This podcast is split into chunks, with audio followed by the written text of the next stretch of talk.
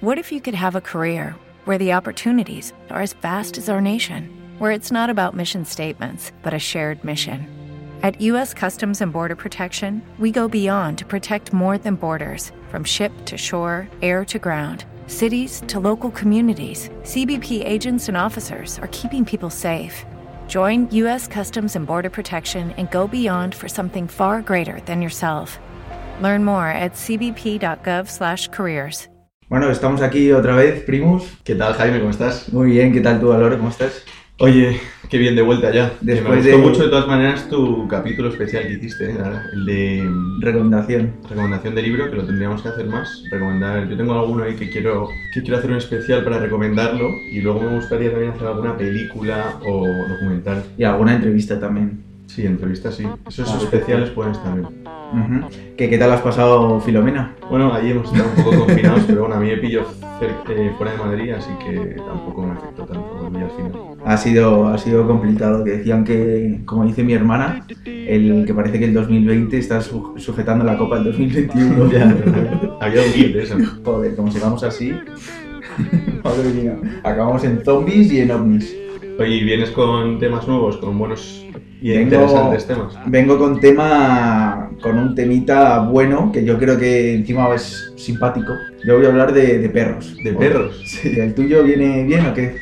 Mi tema va, va a gustar, sobre todo te va a gustar a ti porque es un tema muy, también aparte de ingenieril, eh, muy arquitectónico. Y va a sorprender a la gente porque yo no tenía ni idea y al principio de hecho no iba a hablar de ello, pero me surgió la curiosidad, me estaba preparando otro, el tema de plásticos y tal, y este eh, me sorprendió mucho y yo creo que a la gente le va, le va a entretener bastante. Me he visto un huevo de vídeos de cómo era el proyecto, cómo iba a ser, bueno, ahora lo verás, pero muy entretenido. Hay que utilizar más el Instagram también para, para nuestros oyentes, poner referencias y tal. Vean también ellos de dónde sacamos la información. Yo Sí. creo que lo vamos a utilizar un poquito más. Y fuentes, sobre todo, poner fuentes, fuentes, donde las sacamos. Primus Podcast se llama en, en- Instagram. Venga, pues dentro de música, un poquito de musiquita.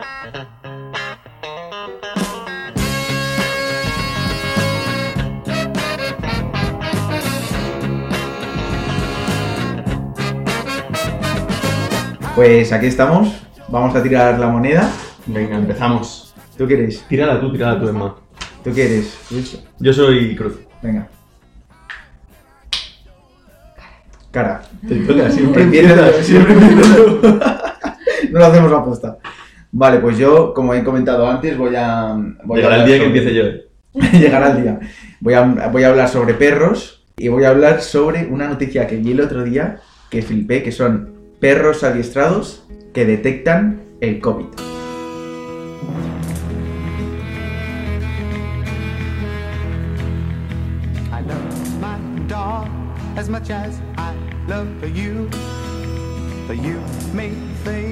My dog will always come. All he asks from me is the food to give him strength. All he ever needs is love, and that he knows he'll get. So I love my dog as much as I love you. La noticia la voy a comentar un poco más tarde, para que no impacte tanto, os voy a ir contando cómo los, todos los tipos de perros adiestrados que hay. Lo he dividido en dos, que son los perros de asistencia y los perros policía. Entonces, los perros de asistencia tenemos el Classic, Classic Dog, que es eh, perro guía o perro lazarillo, que ese pues sabemos todos para qué es. Que El sirve perro para- lazarillo, idea. Perro lazarillo, bueno, el perro guía, pero se llama lazarillo, que están, eso, para guiar a un perro, para guiar a un- Pues si el perro es ciego, igual, igual, igual un perro necesita, un perro ciego necesita un perro lazarillo. Pues sí, sí, Sí, seguro. eso es. I love my dog as much as I love you. Vale, entonces luego hay perros de señalización de sonidos, que son perros para sordos. Entonces, que est- estos perros están entrenados como para guiar a esa persona hacia, hacia la fuente de un sonido. De un sonido pues que está en particular. Rollo, pues imagínate, pues una llamada de teléfono y le lleva hacia el teléfono, entonces sabe la persona sorda que está llamando a la puerta o que están en el teléfono. Sí, dime. Si es sorda, como tiene teléfono? ¿Cómo que cómo tiene teléfono? ¿Cómo lo tienes tú? ¿No puedes tener los sordos teléfono o qué? Sí, de hecho, podría tener teléfono, pero vibra, ¿no? O sea, hay mucha gente sorda que lo que hace es que en vez de politonos tiene vibraciones. Claro, Ya, pero me ya. refiero, como re- cómo recibe la llamada, o sea, cómo habla con la gente. ¿El teléfono le traduce a vibraciones? lo que- Buena pregunta, eh, Bueno, buena pregunta. sí. Claro, pero- Claro, pero le puede escribir el teléfono, yo qué sé, no sé, no sé, pero mm, vibra el timbre, por ejemplo. El sonido de timbre. Pues dice, están llamando a la puerta, tal. La Bueno, pues eso. primer argumento ya te la he desmontado. El primer perro a tomar por. Luego, perros de servicio, que son los perros que ayudan a agentes con discapacidad física, que le traen cosas y tal, lo típico. Yo he visto un vídeo ahora muy vi- viral en Instagram de un perro que le trae la cerveza eh, con un chasquido de dedos Buah. a su amo, pero a- lo- o sea, abre la puerta, abre la puerta de la nevera, coge la cerveza y se la trae. Vale, luego están los perros de... Estos, estos perros me parecen vastísimo. Son perros de respuesta médica, ¿vale? Que son eh, entrenados para asistir en momentos puntuales en varias enfermedades, como por ejemplo ataques epilépticos. O sea, si le da un ataque el epiléptico al, pues como que le ayuda al eh, sufriendo el ataque. No, no. Y hay otros perros que detectan la subida o bajada del azúcar en los diabéticos. O sea, antes de que le vaya a dar un ataque de diabetes y que le está y que necesita una inyección para, para subir el azúcar o para bajarla, le avisa antes. Luego, Yo tengo un amigo que podríamos invitar para hablar eh, de temas de estos, de temas de de perros. ataques epilépticos y tal, porque le han dado muchísimos, uno de hecho conmigo, en una discoteca, y, y es que todo el tema de luces, sonidos, bueno, no sé cómo podrías hacer para llevarte un perro ahí, porque no siempre te dejan, pero le dio No, justo... sí. Todos estos Todos perros esto- pueden entrar. Vale, luego están eh, los perros de terapia asistida, que son esos, los de depresión, tal, que es tema de recuperación o que ayudan a niños y tal. Y luego están los perros de asistencia al autismo, que me parecen hiper heavies porque son perros que igual que, el, igual que los que ayudan a los sordos, captan los sonidos o captan el ambiente que hay y como que ayudan al autista a priorizar la información. No son capaces de saber qué es lo que está pasando o, o enfocar la atención a una cosa. Entonces el perro como que les ayuda a eso, a decir, oye, que esto, es lo, esto está pasando algo importante, Focaliza, ¿no? focaliza aquí. Y en momentos de sobreestimulación, pues también les calma a los, a las personas autistas. Las razas típicas aquí son el golden. y pastor alemán y labrador. Eh, ¿no? pero los pastores alemanes son más de policía. Mm. el pastor belga que está entrando súper duro. Dicen que es el perro Fórmula 1, rollo que es hiper listo. Es como un pastor alemán, pero más feo, como sin pelo. Y dicen que es hiper listo y que ayuda muchísimo en estos temas. Y ahora vamos a ir con Es la nueva promesa. el- la nueva promesa, el el, belga. el- el pastor belga. Pero has dicho el golden, lo has metido el golden, lo has metido porque tienes un golden. Si hay mazo perros guía, la, la mayoría de los perros guía son o golden o labradores. Y ahora vamos a hablar de los perros policía.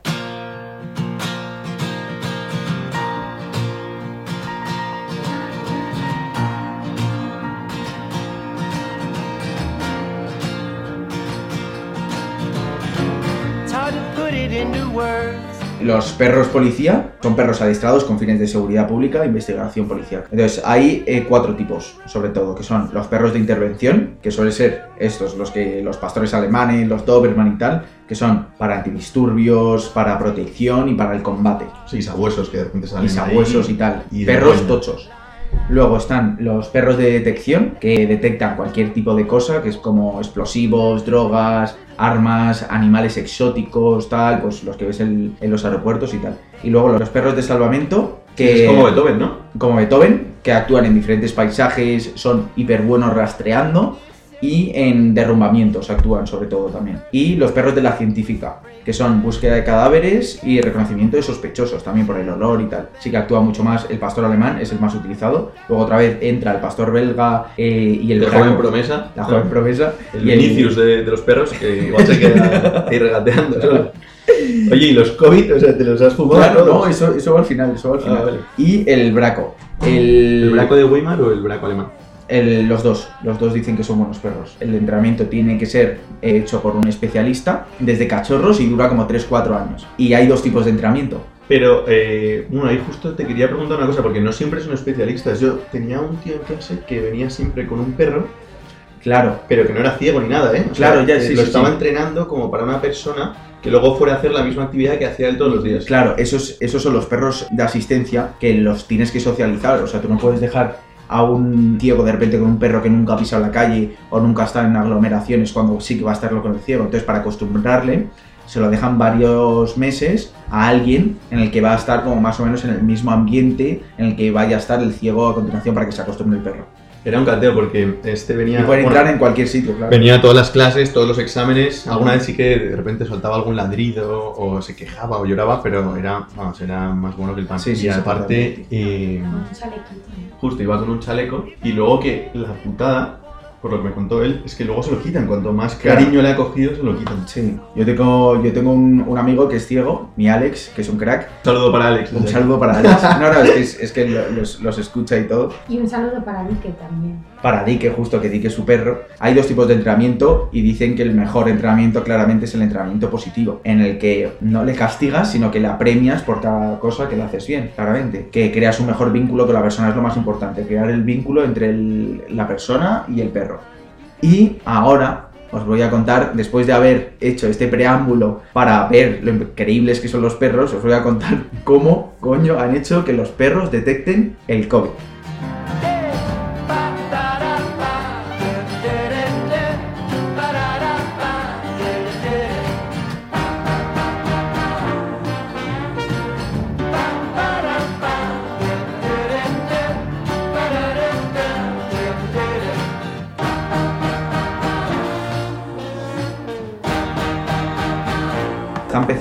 Haber estudios en los que están viendo perros que detectan el COVID. Esto no es nuevo, ya se habían hecho estudios anteriormente de perros que podían captar cáncer y malaria mediante el olfato. Es que el olfato de los perros cuenta con 300 millones de receptores olfativos y nosotros solo con 5 o 6. ¿Qué dices? Sí, sí, sí, o sea, de 5 a 6 a 300, o sea, de 5 a 6 millones a 300 millones que tienen los perros. Pueden captar el olor procedente de moléculas que el cuerpo enfermo libera y que crea un olor particular, las moléculas enfermas. Las pruebas realizadas ahora mismo, sobre todo las están haciendo pues, los Emiratos Árabes, Chile, Finlandia o el Líbano, que ha consistido en entrenar a perros para oler muestras de nuestro sudor en recipientes estériles y que haga una señal cuando pues, se sientan o ladran o, como esté entrenado el perro, si detectan eh, signos de infección de COVID. Están saliendo bastante buenos resultados y captan el COVID incluso cuando no tienes síntomas. O sea, mejor que PCR, ¿sabes? O PCR o antígenos, no sé cuál es la que,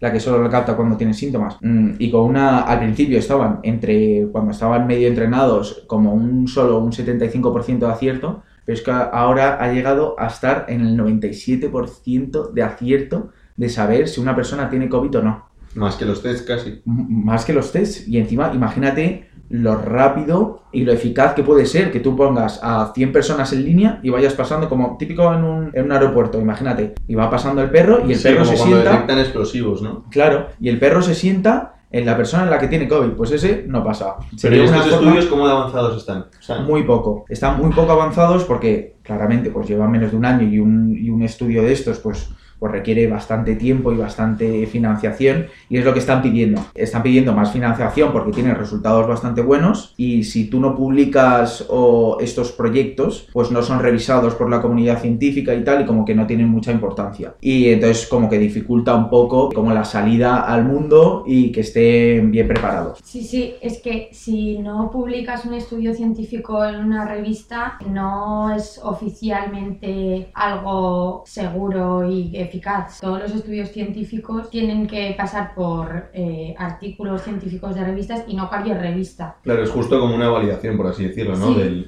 Del, experimento Sí. o de...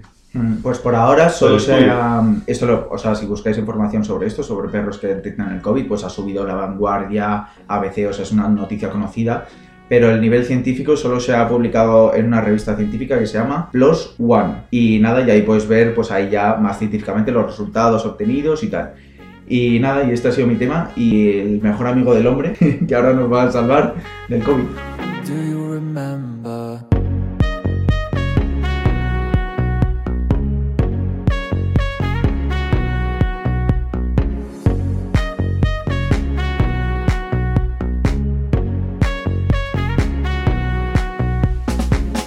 Oye, pues qué buen tema, Jaime, me, me interesa bastante, la verdad. Me Muchas ha gustado y yo creo que a todo el mundo le, le va a parecer algo, algo interesante porque no era conocido y no se sabe que pueden llegar hasta este límite los perros. Yo he flipado, yo he flipado con los perretes. Obviamente que ahora no todo el mundo se crea que puede estar en casa y si tiene un perro que le Claro. vuela y ya, venga mamá, me voy. No, no va a ser así. Si se te queda oliendo, seguramente no sea porque, porque tienes COVID.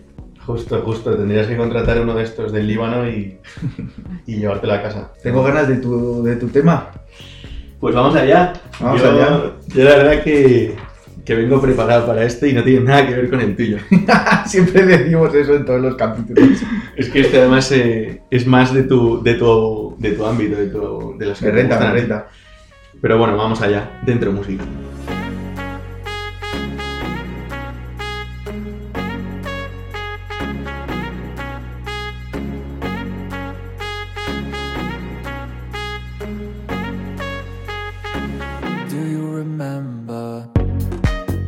Bueno, yo voy a hablar de un tema que se llama Atlántropa.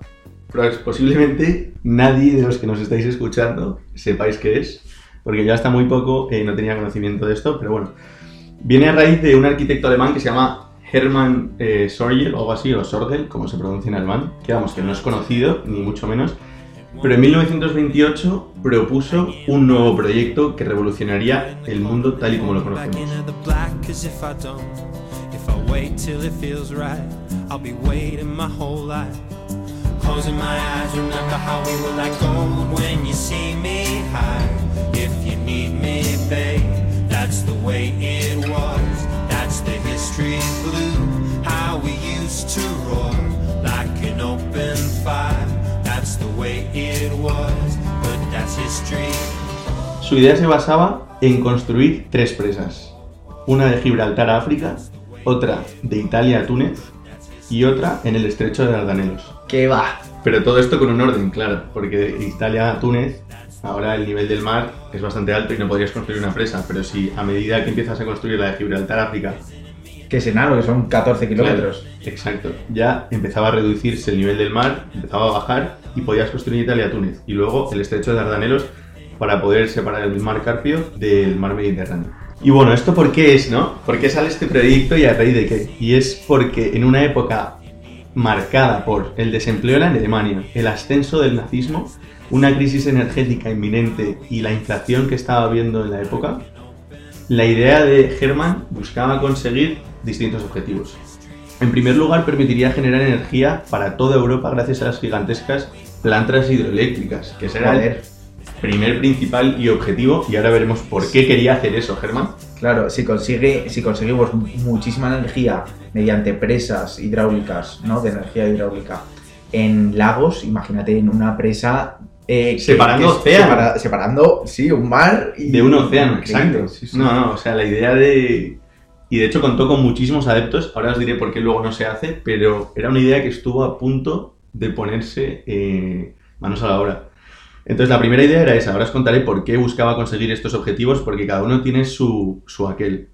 Y luego buscaría, obviamente, uno de los objetivos principales, drenar el Mediterráneo. O sea, cerrar la conexión con el Atlántico, la evaporación, gracias al sol y a todo el cambio clima, bueno, en, en sí al, al clima del Mediterráneo, haría hacer bajar el nivel del mar entre 100 y 200 metros. Y dices, vale, ¿eso es mucho o poco? Pues eso supondría 600.000 kilómetros más de extensiones entre el norte de África y el sur, del, y el sur de, de Europa, que es un tamaño más que España. O sea, Es es, que- una nueva Claro, es, es como otro colonización, es una nueva colonización de tierras y por eso lo hacía él en, en este momento, ¿vale? Y luego dirás, vale, y, y aparte de esto, pues también propuso una solución al conflicto eh, árabe-israelí, que se pelean por territorios, pues ahí podrían tener nuevos territorios para que cesara y empezara la paz. O sea, yo ahora mismo me estoy imaginando porque a España le afectaría mucho porque toda la parte del este de España pues da el Mediterráneo, pero es que a países como Grecia, como Italia, que está que es prácticamente rodeados de agua enteros, es que crecerían muchísimo como país. Sí, pero esa es la primera imagen que te viene a la cabeza y además me alegro que lo digas porque España, si lo piensas, por ejemplo, las islas de Baleares, Mallorca y Menorca pasarían a ser una. Emma, tú que eres de Mallorca, fliparías. Claro, eh, y yo tenía otra pregunta, pero se podría utilizar para la lucha contra el cambio climático, ¿no? Lo que dicen de que si va a subir tanto el nivel del mar con el deshielo y tal, si se hace eso, se contrarresta esa subida, ¿no? Sí, y a- la verdad muy buena pregunta, porque sí que es factible, lo primero que decía sí Ah. que es factible, pero no se puede con- no se puede luchar contra el cambio climático de esta manera porque todo lo que baja aquí subirá Claro, en otro lado. lado. No, no, sí, Y sí. entonces habrá unas inundaciones que de hecho es uno de los grandes problemas de este proyecto que, vale, empezamos a controlar el Mediterráneo, pero había inundaciones en otras partes Las del mundo. Azores, por ejemplo, que estaban, ¿no? Sí, Están sí, ahí. todo lo que hay a la izquierda del, del, Las Canarias. del Atlántico las se irían un Canarias. poco justo. Pero- Canarias perderían muchísimos territorios. Tanto influye, porque el volumen del Mediterráneo en comparación al del océano es tan significativo. Es significativo porque por la evaporación, o sea, no, no se dejaría, no se frenaría el paso de las aguas del Atlántico al Mediterráneo, sino que se dosificaría. Entonces, por la evaporación, mucha agua del Mediterráneo pasaría a evaporarse, cambiaría el clima totalmente, las lluvias, eh, todo el tema. O sea, es que literalmente jugarías sí, a ser Dios y tendrías que dosificar también el agua del Atlántico. Dejarías pasar más agua y todo influiría en su cierta manera. Es verdad que en unos sitios más que en otros, pero en el Mediterráneo sería una locura. Pero bueno, vamos un poco al objetivo real de Herman, porque Herman no lo hacía y de hecho hay una frase que muchas veces dicen que las buenas intenciones llevan al infierno, o es el camino del infierno, y en esto se cumple, porque Herman lo que buscaba era la paz en Europa, o sea, era un pacifista empedernido, se temía una guerra inminente y con el proyecto pretendía, uno, frenar el sentido del discurso expansionista de Hitler, que empezaba a alzarse, porque, bueno, aunque luego veremos que las tierras que conseguiría no son las adecuadas, porque por toda la salinidad del agua y demás no podría ser tan ricas como pueden ser otras ahora eh, costeras. claro. Pero su idea era. Pececillos muertos por ahí, ¿no? Claro, su idea era. Exacto, o sea, no serían las, las tierras más agradables para ir a, a sembrar o no, a poner tu granja. Pero, pero bueno, su idea era eso. Primero, contrastar contra, contra el discurso de Hitler. Y segundo, las presas supervisadas por, el- por un organismo independiente que se pusiera, que cualquiera, cualquier país de Europa podría ponerlo, tendrían el poder de desconectar el suministro de energía a cualquier país que representara una amenaza a la paz mundial.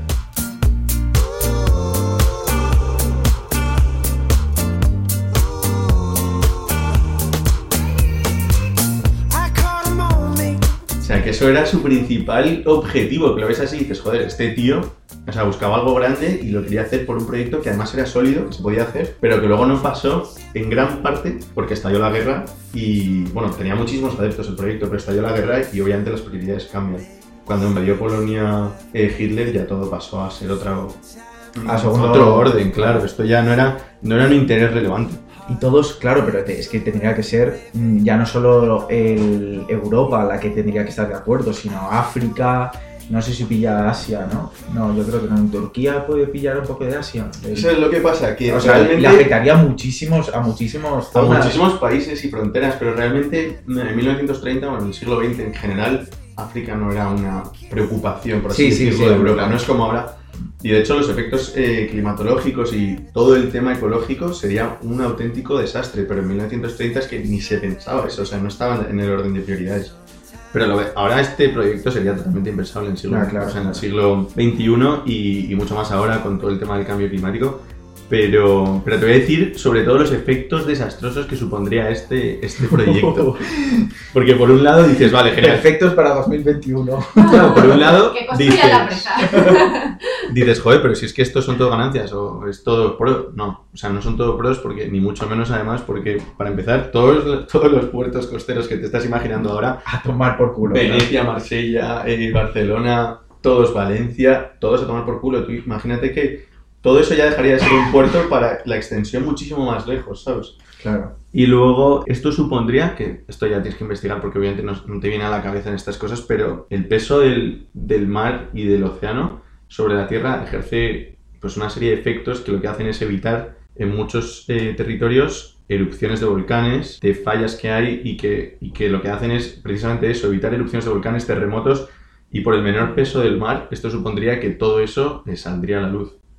Luego, obviamente, lo que hemos dicho antes de las inundaciones en otras partes del mundo, eh, modificar el clima, las lluvias en el Mediterráneo y bueno, todo el tema de los puertos europeos que no sería una menor medida, sería un- Sí, sí. es que es lo que estás haciendo realmente es eh, cambiar un poco todo el orden de territorios, quién se quedaría con qué, quién tendría el puerto, por qué vas a unir de repente las Baleares con España o vas a unir Túnez con Italia, quién se queda con eso entre medias, ¿sabes? O sea, Germantes también lo hacía por el desempleo, porque decía, si consigo todo esto, lo que voy a suponer es un gran, una gran contratación de empleados para hacer el proyecto y por otro lado, todo Joder, el tema de, tantos, todo el tema de colonizaciones, en plan, oye, te puedes llevar a muchísima gente a Alemania, a otros lados, a que vivan y a que estén felices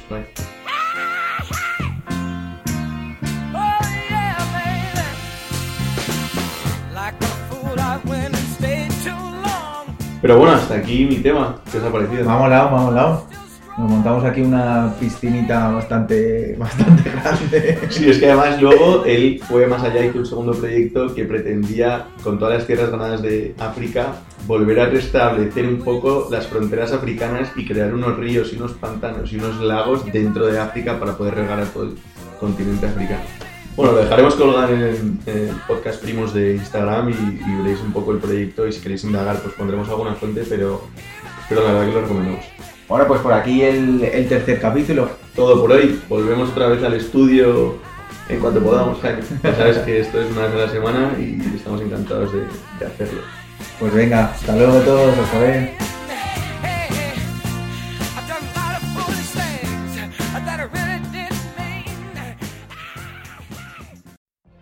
What if you could have a career where the opportunities are as vast as our nation, where it's not about mission statements, but a shared mission? At U.S. Customs and Border Protection, we go beyond to protect more than borders from ship to shore, air to ground. Cities to local communities, CBP agents and officers are keeping people safe. Join U.S. Customs and Border Protection and go beyond for something far greater than yourself. Learn more at cbp.gov/careers.